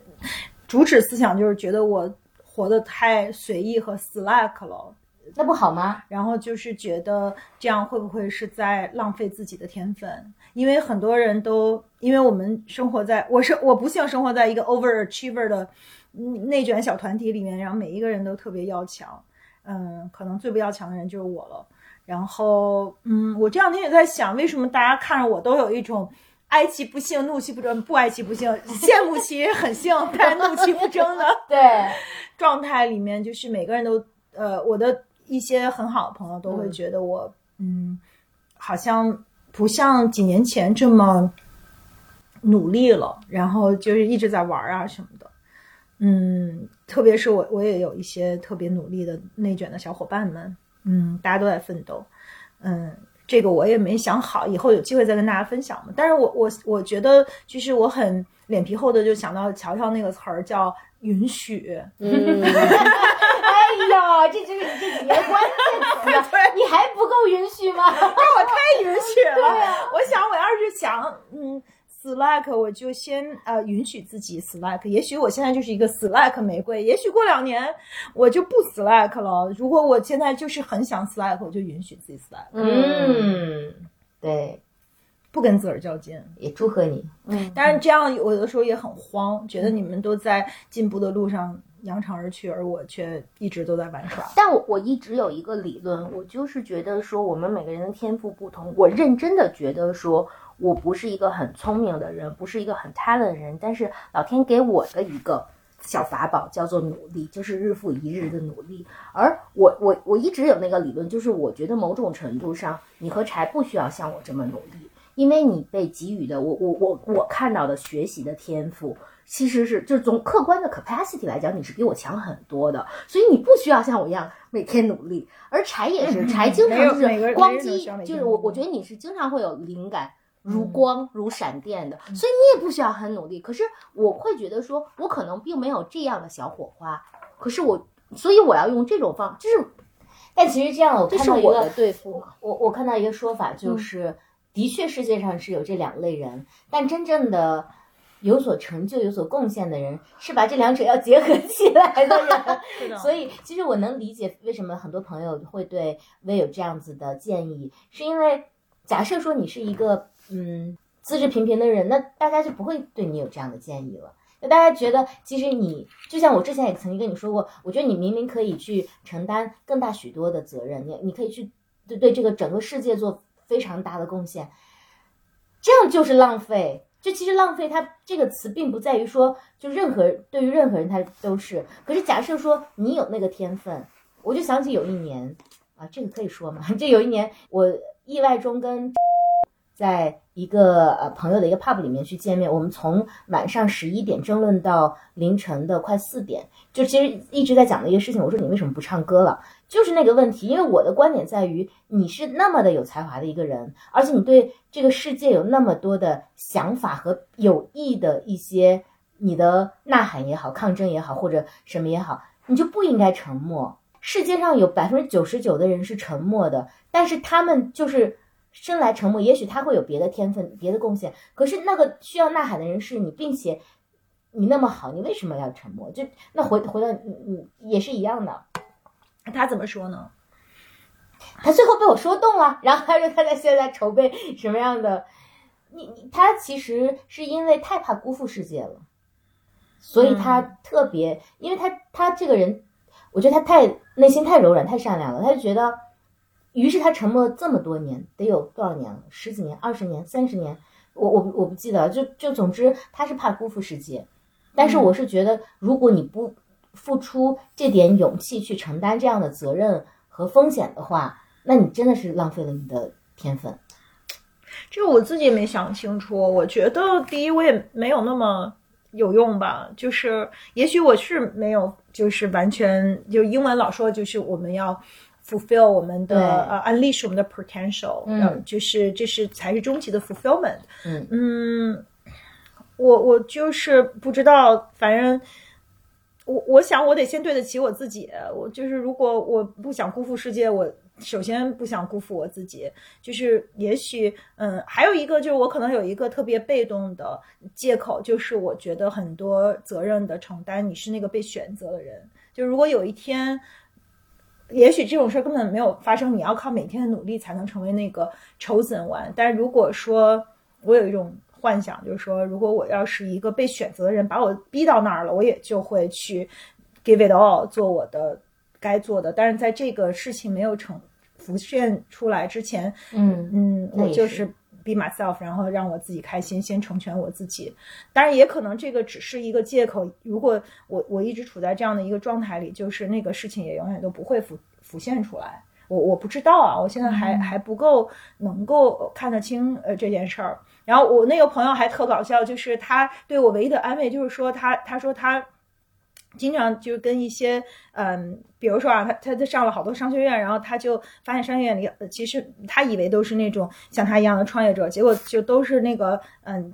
就是财富自由了，没事儿干，想认识朋友，再找更多的人跟他玩的人，然后就花好多好多钱去上商学院，就是为了组织更高端的 party。然后他就是看到我的状态，就 remind him，就是他认识好多那些一天到晚什么都不用干，尽管我没有财富自由，但是呃我也还老玩儿。那他，然后他就安慰我说，那唯一一个好就是不一样，就是那些人真的是特别无聊的在玩，但你至少还是一个有意思的人。这挺能安慰到人的。说，嗯，对，就在每天都在浪费自己时间，在，因为他也是一个很奋斗的人，他就说，在每天他看到的在浪费自己天分，呃，不是浪费自己的时间在玩的人里面，我至少是一个不那么无聊的人。后来我想，这算是一个安慰，安慰我吗？其实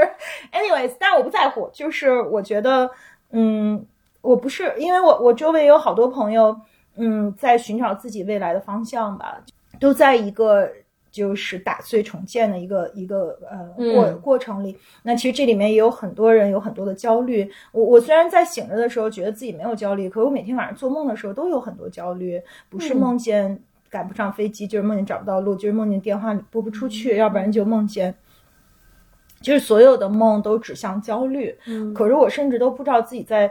焦虑什么？所以也许就是有很多底层的东西是我们需要，就是潜意识里的东西是我们需要自己再进一步去看见的。就是每一个人生存在这个世界上的每一个生命的阶段，我们都有自己的焦虑。嗯嗯。哎，我们之前经常会问嘉宾的那个问题，就是要做一件事，就是因为上次跟乌云聊那期，大家也都很喜欢。然后乌云最可爱的一句话就是说，在呃我们在这个世界上，你看就回到这个话题，就是说活着，嗯、总我们总是被要求对得起父母，对得起这个社会，对得起自己的工作，可是很少有人对得起自己。我就是在对得起起自己这件事上走得比较远。但如果回到这个话题，就是说，如果在新的一年我们呃做一件事儿能够特别对得起自己，那这件事儿是什么？嗯还挺值得思考的，因为我暂时还没有答案。你们俩有答案了吗？谁先说？我一直都很对得起自己，所以我也没什么答案。我我都看不清他的身影，一骑绝尘，一骑绝尘。我我今年想学帆船，啊，嗯，玩儿的话就说不完了，我先不说多了，太气人。但是我我想今年开放了，肯定要出去玩嘛。嗯然后就是嗯，具体的就是运动类的，我想就是再学会一些新技能吧，比如说想、特别想去学帆船。嗯，我团队的小伙伴有加拿大帆船教练二级的证书，你有问题可以随时问他。又是你的运动员，对不对？了这是我们 Holy Duck 第二期的嘉宾，欢迎大家收听。对，真好，真好，真好！我记得那次跟乌云聊的时候，我当时说我要把早晨、把清晨还给自己，然后从跟乌云录过那期之后，我就把清晨还给了自己，要么睡懒觉，当然睡懒觉、健身或者呃写专栏，但是总之就是我不考虑呃家人的期待、朋友的期待、工作的需求，就是的确把早清晨还给了自己。就是录完那期就一直是这样。然后如果说二三年再进一步的话，还是回到那个原则，就是我会觉得说我要有固定的时间，更多的是照顾自己。嗯因为很多时候，我有时候也会想说，我为什么那么容易一睁眼心想今天我的工作是什么？我这个会议准备好了吗？那个 speech 准备好了吗？呃，我今天要问哪个朋友？我甚至我的日历上都会有每个朋友，就是我的重要朋友们的那个生日，或者我会想说，可能我有一个朋友有十几年没见，但我知道他是一直是一个人，所以我要固定怎么样，什么时候又该问候他了。就是有时候我就会去想说，为什么就是这些事情对我来说都已经是那种完全自然的，早上起来先涌进你的脑子。我其实后来去想说，可能呃这些行动的输出，就比如说工作的输出，它似乎是有一个嗯规则让你必须去输出，所以你更好完成。可是我觉得我们对自己的交付的那些没有世俗意义压力的部分，反正对于我来说反而是更难的。所以我就想说，就是明年还是要更多的时间给自己，嗯嗯，更多优先对我自己的照顾。嗯，听了 Coco 的，我临场抄了个作业。来来来来来，快来！，Coco 要把早晨还给他自己，嗯，我要把美貌还给我自己。哦哎呀，其实开玩笑，也没有什么美貌，但是因为二二年活得太邋遢了，所以我是觉得，因为。就我昨天跟我的朋友说，他都特别震惊。我二二年除了运动服之外，我没有给自己买过一件新衣服。哦，就是因为，嗯，一方面我也是为了这个 我的创业，因为我难道不是因为你想瘦了再买？对，这也是一个原因。还有一个原因就是，就是因为你看到你的身材，你实在提不起兴趣去买衣服。然后我觉得这样的话，对自己的，对自己也很不好。呃，我觉得对于女孩子，就是你自己的外貌，无论说你长成任何样子，你你认为它好看，还是一件很重要的事情。所以呢，我已经。我已经节食了两天，然后第三天在 Coco 家又破戒了。对，所以我觉得这件事情对我来说其实非常非常难，就跟我二二年这个 By the way，节食根本就不能减肥，它会让你反弹的特别厉害。啊，对，其实也不是减，不是节食，就是我我是在做 fasting，就是嗯十八、十六八的那个，然后就还好，但嗯，但对我来说，这可能是我所有计划里面真的最艰难的一个。就是因为这件事情，我可能在潜意识里面一直觉得不重要。就今天我出门，我们家阿姨还说，她在接触过的所有客户里面，我是化妆时间最快的，就我从洗脸到出门是三分钟的时间。然后她阿姨说：“你都弄了干啥？” 对，就是就是我因因为以前节目里面我们也可能提过，就从小到大，我父母是非常非常刻意的让我去呃忽略自己的外表这件事情的教育。我以前并没觉得这个，后来发现它对我造成了非常大的潜意识里面的影响，所以我真的就是有点。倒不至于不修边幅，对不对？但也差不多是 哎，但是我想跟你讲，真的，我好像最近每见一次都会跟你说，你你又变漂亮了，你更变漂亮了。今天录的时候，我还在想，我说哇，柴的瞳仁是琥珀色的，嗯然后我觉得我我刚才还想录完节目我要问你，你今天有没有化妆呢？我其实觉得好漂亮。我有化妆啊，就三分钟我都在化妆啊，三分钟我都化了。哎，而且他还特别好破天荒特别好戴了耳环，嗯对呀、对，而且两天前至少洗了头。啊，对，进嘴，两天没洗头头，是因为两天没洗头，是因为我刚染了头发，因为我也不知道怎么打理头发，我去弄头弄头发的时候，那个台湾小哥在那嗲嗲的说。我我说你给我弄一个早上起来就可以出门不用梳头的头发，嗯然后那小哥说，嗯是这样子的哦，我们这个头发呢还是要花点时间打理的。然后然后因为染了头发，他就说两天之内不能洗头。嗯，对但希望希望柴也梦想成真，就是自己从心里，不管是你设定的是什么目标，但是如果是自己设定的目标，自己达成那种满意、认可是很很重要的。就我在这儿再补一句，就我特别喜欢在类似的环节见到 Coco，因为 Coco 永远是那个拿着小鞭子说不可以这样子哦，自己设定的目标要实现哦，不可以摆烂哦。就是那个人，如果没有 Coco 的话，我跟大家说，我连那三十分都达成不了。没有没有没有，嗯，对，那我们就更 slack 了。对，如果就只有我跟薇，我天哪，人生无法想象。不能薇真的就是薇薇这个阳康之后立刻就来说录了吗？剪了吗？咱们什么时候再聚？还有哪些新闻？就是我觉得啊，大家偶尔还是会要强一下的。我阳康之后，主要就是在那个又开始疯狂组织大家的各种玩玩耍嗯活动。对，然后我我在这里还给剧剧剧透一下，特 烟花爆竹搞了个流程，特别夸张，搞了一个 run down，就是那个公关执行的一个 Excel，打开有五十多行，然后他们要干什么呢？他们集资了两万块钱 放鞭炮。要去放鞭炮。那这件事情，我我哎，我发现，对我今天晚上专栏要写叫做战略性无动于衷。搞了一个群，群里每个人都说我要众筹，然后只有我一个人无动于衷。他们所有人就是，每人众筹了几千块，然后要去那个郊区要放六鞭炮。环以外一个合法的地方对燃放烟花烟花爆竹。然后他而且不断的在施压说：“柴，你真的不打算来吗？” 我都战略性无动于衷。哇，好高级哦！特别期待待今天的专栏。啊！好的，好的。今天没，我们还有一个内容没说呢，就是去年看过一个什么书，跟大家推荐一本自自己最喜欢的书，啊，哦然后就可以散会了。让我我先说，因为我准备好了，我这么一个靠谱的人。他是临时把这个书抄了过来。但是但是这个就是呃我自己感触最深的，嗯就是嗯，其实也最近就是疫情的时候，呃，阳的时候在家看的这个一个特宏大的张小雨写的《技术与文明》，因为他嗯写了《文明三部曲》。嗯呃，by the way，我觉得这人特别有有深度有料，然后，嗯，就他写的，我很喜欢他的历史观吧。嗯那《技术与文明》这本书，它其实主要是从技术的角度去重新书写了文明的一个逻辑，因为我们原来在讲述呃大历史的时候，推动历史都是某一个个人、某一个王朝、某一些宗教、某一些制度，嗯但他其实是从技术的视角重新去梳理了。那他其中这里边有一章叫呃人与机器的边界。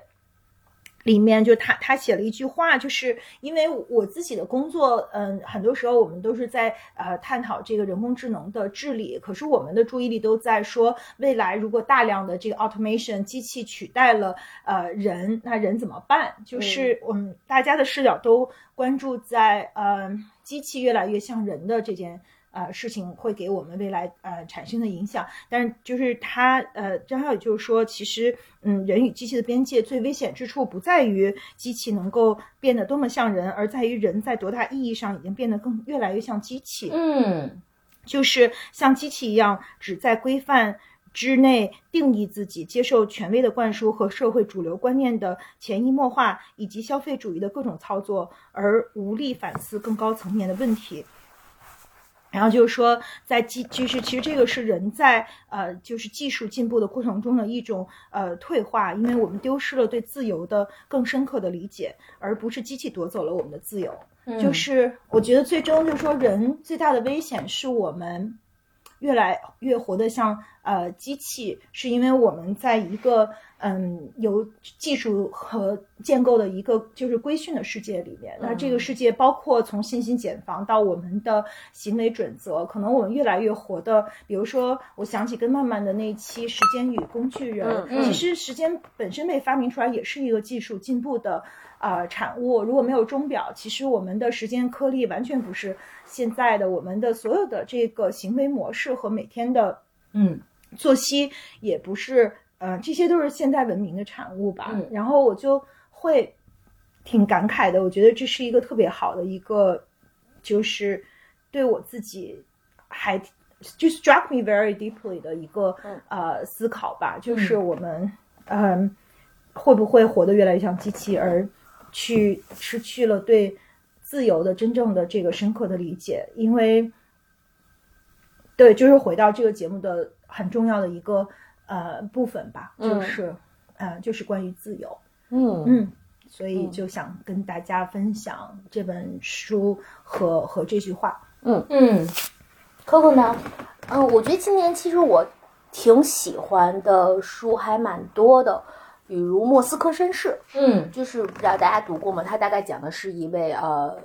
就是绅士，呃，因为政治的原因，其实被困在莫斯科一个巨大的酒店中，然后其实骤然的失去了财富和自由。然后呃，我觉得当时他很呼应我一波一波的，呃，迎来无可预判的疫情对于我们生活的影响。我觉得他对于我来说是有很大的共振和支持的。呃，我觉得项标的把自己作为方法，我嗯非常喜欢，尤其喜欢那本书的前半部分。我觉得不仅是他提出了很多我认我我我不仅喜欢很欣赏他将高深的方法做朴素直白的表达的这个这这种方法论，同时我也很喜欢一些他提出的关于。文化叙述的概念，比如乡绅文化，嗯那对我来说都是非常有启发。以及在看项标的这本书的时候，我其实常会会想说，这个人原来他的价值观是这样的，我好喜欢他。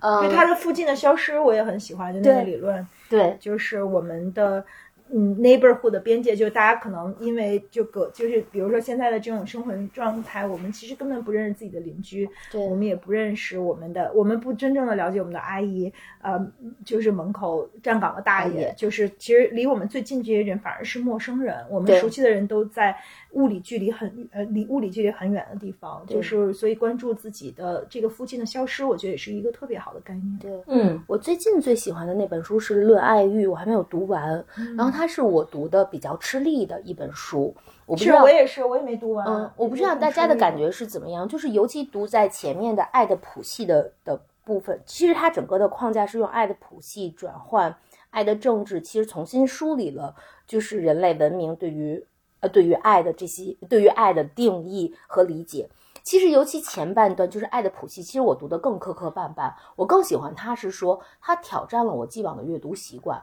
而且王汪明安他有很多细节上，我自己的感觉他中气十足，并且我猜想有很多他自己的个人情感。其实你看到前半段的时候，很多细节他表现的是特别丰沛的，但是他很多语言习惯跟我是不一样的。而且就我觉得读那本书，你得有特别深的哲学的功底，对要不然你就不知道他从哪儿，因为他所有东西都是建构在前前人的那些研究上，就是如果我们对那些不熟悉的话，你就很难去穿透他在说什么。没错，就是那本书是我今年读起来，其实觉得门呃就是爬坡度最高的一本书。它的前半部分大概每一章我都读了三遍以上，可是我会觉得，呃，它对于我的意义是在于挑战你既有的思维习惯、表达习惯、阅读习惯。你去爬一个坡，当你读到终于你觉得你。某种程度上跟他同频的时候，你会有一种哇哦的感受。我觉得这个对自己的拓展是特别好的，反而不是具体的信息和观点。那本书我还没有读完，读到最后那个《爱的革命》的后半段我都没，我就就读了三分之一就就放下了，但是真的很辛苦看。嗯，真的，但是很就是还是觉得很好的，尤其卡就是他前面迈过那个坡之后，我觉得就会好很你们记读书笔记吗？我我的问题是我特别懒嘛，嗯就是懒贯穿了一切。嗯就是我看书其实是，我是不不不看，我是懒得记笔记的，但是嗯这样特别容易，我我发现我看完第一遍基本上就都忘光了。嗯嗯嗯所以我看书一般就是说我会隔一段时间再回去。花半天儿把这本书重新看一遍，就是我不用都看了，我就看我记忆中我觉得有用的东西。嗯但是我在看第二遍的时候，我就能记住，基本就都都能记住了。明白，我我也不记读书笔记，而且我是因为我是那种比较感性的人，所以反而就是那种像类似于感性描述，呃，这种感触的描述，就是属于一眼就记住，而且长长长久不能忘记。但反而是偏理论性的这些内容，我需要自己在脑子里搭构架。我的一个习惯是说，其实我一直要折签儿，就是用那个以前是折掉，现在是用那个 post-it 去把它呃折。就给出不同的标记，我其实会用不同的颜色告诉我自己说，这本书里这是我喜欢的观点，这是我喜欢的表达，这里是你需要再想的地方。然后针那对每你会回去看吗？会会会会会，然后我在每一页上会把那个重点的话记下来，就是要么就框下来，或者把我的问题写说，我觉得这块是有问题的。我不太像你会彻底的来看，因为他们会在怎么说呢？就是如果我不能随读随有框架，我就读不下去了。所以我要有这个框架，但具体的观念有的时候会忘掉，可是特别好查，因为那。就是这种我读过的书，我是不会再借人或者转交，因为它有太多我自己的烙印在，所以这本书就变成了一个特别简易的笔记。我我是这么用的。嗯，我很多年前是，呃，尤其学生时代到后来的延延伸时代，其实是非常，呃，详细的会去记读书笔记。嗯，目的其实只有一个，就是想让自己非常快速的可以去呃了解到这个书里面的精华。嗯，然后我印象特别深刻，Coco 对我有一个评价，他有一次借了我一本书，我到现在都记得，应该是《中国文化概论》。没错儿，对，然后回回来，Coco 非常深情的跟我说说，柴，我看了你的书之后，我才明白，说你你你怎么说来着？说说说你有那么多的输出，不是。就就你背后其实也很勤奋，也很努力。他因为他看我那个书上记了非常多的笔记，但那个其实我并没有觉得是勤奋，就是一个读书的方式。但大概是在三十二三岁之后，我就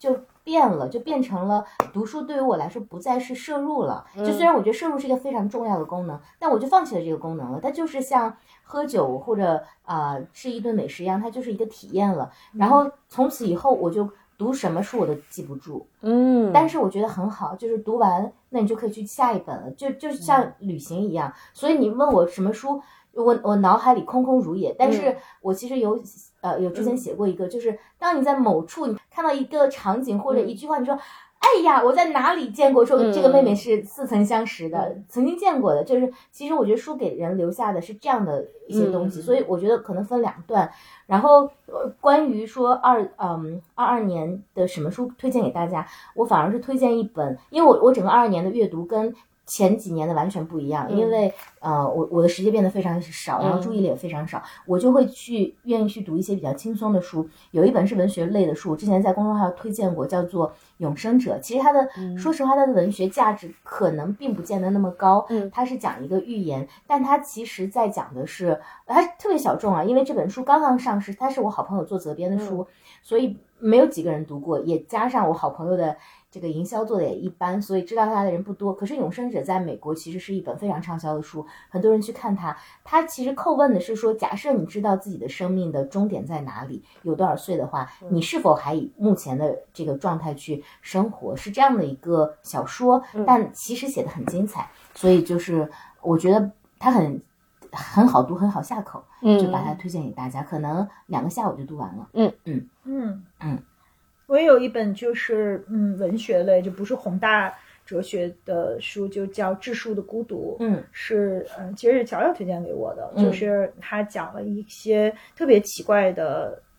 呃，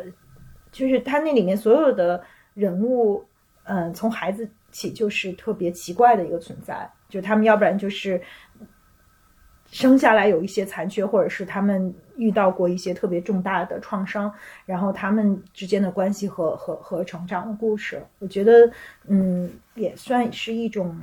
就是爱的预言吧，就是嗯就是我们探讨的时候就讲过，就是爱有两种，一种是对角线的爱，就是我们在寻找一个互补的跟我们非常互补的人，就是嗯。两个人拼在一起，就是这个人生就会更完整。他给你的恰恰是你需要的，而